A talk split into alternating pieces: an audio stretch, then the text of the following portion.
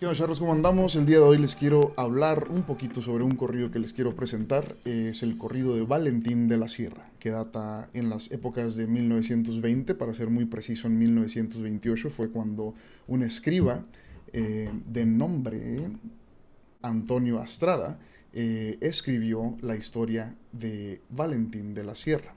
Eh, solo que él tuvo una vida muy breve, murió repentinamente a fines de los años 60, 1960.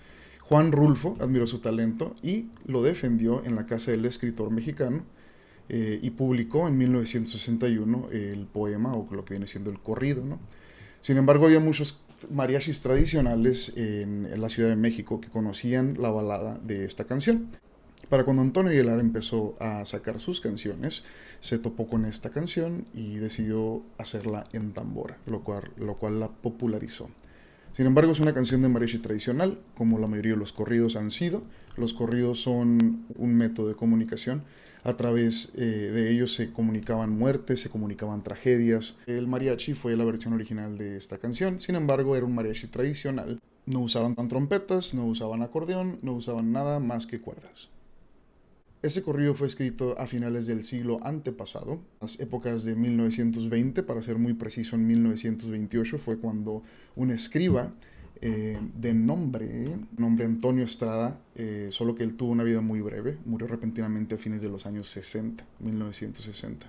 Juan Rulfo admiró su talento y lo defendió en la casa del escritor mexicano eh, y publicó en 1961 el poema o lo que viene siendo el corrido, ¿no? Sin embargo, había muchos mariachis tradicionales en, la Ciudad de México que conocían la balada de esta canción. Eh, para cuando Antonio Aguilar empezó a sacar sus canciones, se topó con esta canción y decidió hacerla en tambora, lo cual, lo cual la popularizó. Sin embargo, es una canción de mariachi tradicional, como la mayoría de los corridos han sido. Fueron inicialmente un método de comunicación. A través eh, de ellos se comunicaban muertes, se comunicaban tragedias, éxitos, eh, cosas importantes que ocupaban decirse de pueblo en pueblo. En este momento en México lamentablemente aún no había mucha prensa, eh, no había telégrafo, no había internet. Entonces la gente era como se comunicaba, a través de los trovadores. Recuerden que la historia no solo suele ser escrita por vencedores, sino también por trovadores. Así que vamos a hablar un poquito más de este corrido antes de que se los muestre. Les voy a mostrar rápidamente el corrido de Valentín de la Sierra, tocado por uno de los mariachis tradicionales. valiente Valentín que colgar en la sierra. Son grabaciones que muy probablemente no hubieran pasado, porque en esos tiempos estamos hablando que todavía no grababan los Beatles, todavía no grababa Elvis, todavía no existía una industria musical en sí como existe ahorita. Entonces, en estos tiempos ellos eran más como trovadores en vez de artistas o músicos o, poetas incluso. Lo que contaban eran cosas que habían pasado y eran cosas que contaban de, lugar en lugar. Eh, en la mayoría del mundo, ¿no? Se inventó la prensa y empezaron a imprimir miles de noticias y a distribuir miles de noticias diariamente, ¿no? Entonces así la gente se mantenía comunicada pero en México era otra cosa. En México, la mayoría de las personas utilizaba trovadores para saber qué es lo que había pasado en otra parte, para saber qué es lo que había pasado en los poblados que los rodeaban. Si alguien se moría, si alguien mataba a alguien, era muy cantado comúnmente, ¿no? Valentín de la Sierra, uno de los charros más queridos de la revolución, ha tenido estatuas, hasta una película, interpretada obviamente por el mismísimo Antonio Aguilar. Voy a cantar un corrido de un amigo de mi tierra.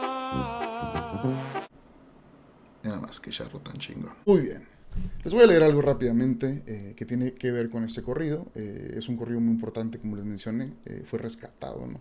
de los textos de una persona que era un escriba de principios de siglo en las montañas de Zacatecas, Durango y Jalisco. Eh, en la región comprendida por los últimos altos de Jalisco y las montañas de Zacatecas y Durango, estaba en su apogeo la rebelión cristera. Allí empieza la Sierra Madre Occidental, y de esta vino Valentín. Valentín era un cabecilla jalisciense de la segunda categoría que actuaba bajo el mando de Pedro Quintanar. el próspero ranchero y ex coronel carrancista de Chalchihuite, Zacatecas, que inició la rebelión cristera. Tratándose de persecuciones religiosas, lo más natural era que las fuerzas federales se esforzaran por descubrir el curato provisional o casa donde se ocultaba el señor cura. Templos y casas curales estaban cerrados desde los comienzos de la lucha. También lo más natural era que los soldados callistas quisieran dar con la casa de Justo, don Justo Jaime, hombre rico y muy católico que favorecía a los rebeldes. Naturalmente no hay eh, ningún movimiento sin fondos, entonces este era el compa que fundó a los cristeros.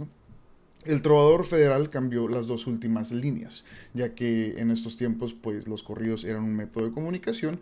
El gobierno, ah, en sus esfuerzos por distorsionar la información que se comunicaban, volteó los versos de la canción. Sin embargo, lo que yo les voy a cantar está escrito en su versión original. Ya no hacerla tanto de emoción, les quiero presentar la versión mía de Valentín de la Sierra.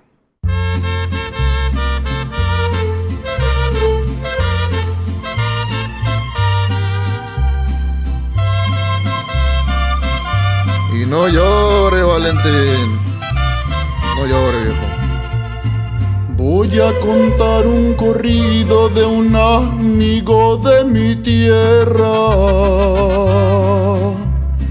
Llamábase Valentín que fue fusilado y colgado en la sierra.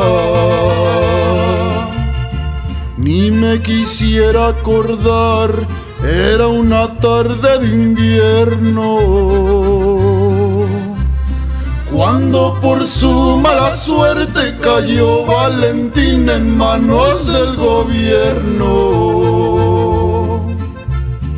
El capitán le pregunta cuál es la gente que mandas.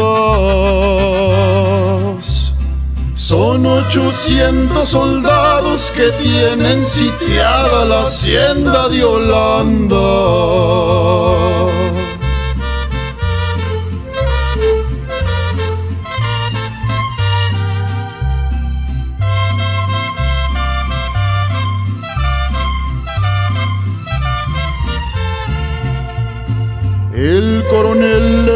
Decía cuál es la gente que guías.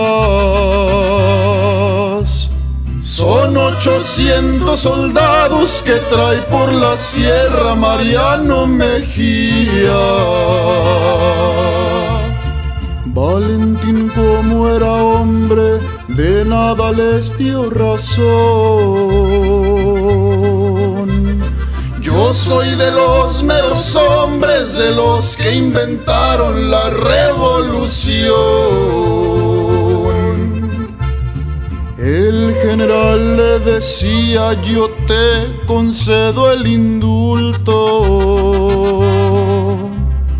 Pero tú me has de decir cuál es el jurado y la causa que juzgo.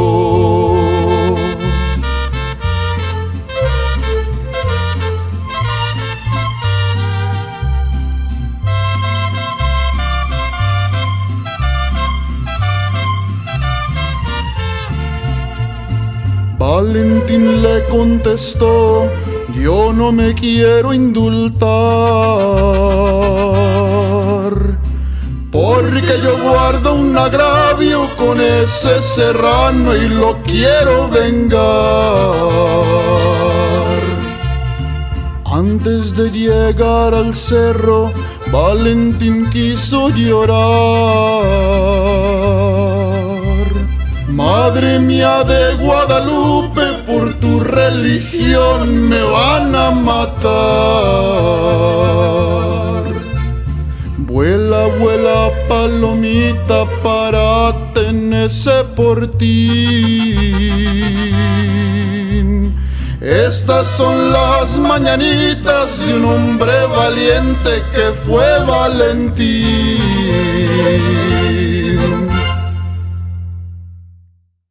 Si les gusta, denle like, eh, compártanlo y déjenme saber qué opinan para crear más cosas.